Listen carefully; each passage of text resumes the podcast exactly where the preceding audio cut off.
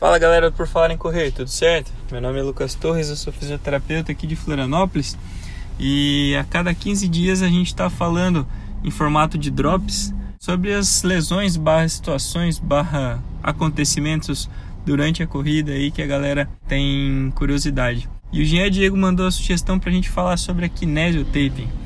E a kinesiotaping é um tema que aborda um pouco polêmico entre os, os estudos da fisioterapia, né? Que em 2015 a teoria de que a kinesiotaping era válida caiu. Então, para alguns estudos mostraram ali que o uso da kinesiotaping e de um micropore, pelo que era a proposta inicial, era valia como a mesma coisa. Tanto a kinesiotaping como o micropore tinham a mesma função, até se bobear a fita crepe. Mas que parte que o fisioterapeuta pode usar? A kinesiotape. A kinesiotape ela pode ser usada como uma, um artifício mecânico. Quando eu preciso segurar um, um, um, movimento ou induzir um movimento usando uma bandagem elástica, né?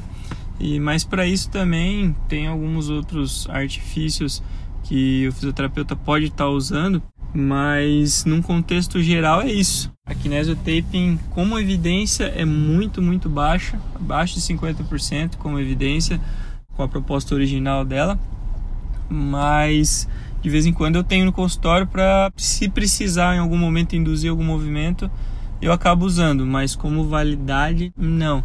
Existe também alguns estudos que comprovaram que a kinesiotape tem efeito placebo, principalmente nos locais onde a pessoa consegue enxergar que ela está aplicado, ela fala, nossa, que coisa boa. E algumas pessoas até desenvolvem algum viciozinho de uso de kinesiotape. É mais ou menos isso, galera. Dúvidas, sugestões, críticas, estamos sempre à disposição.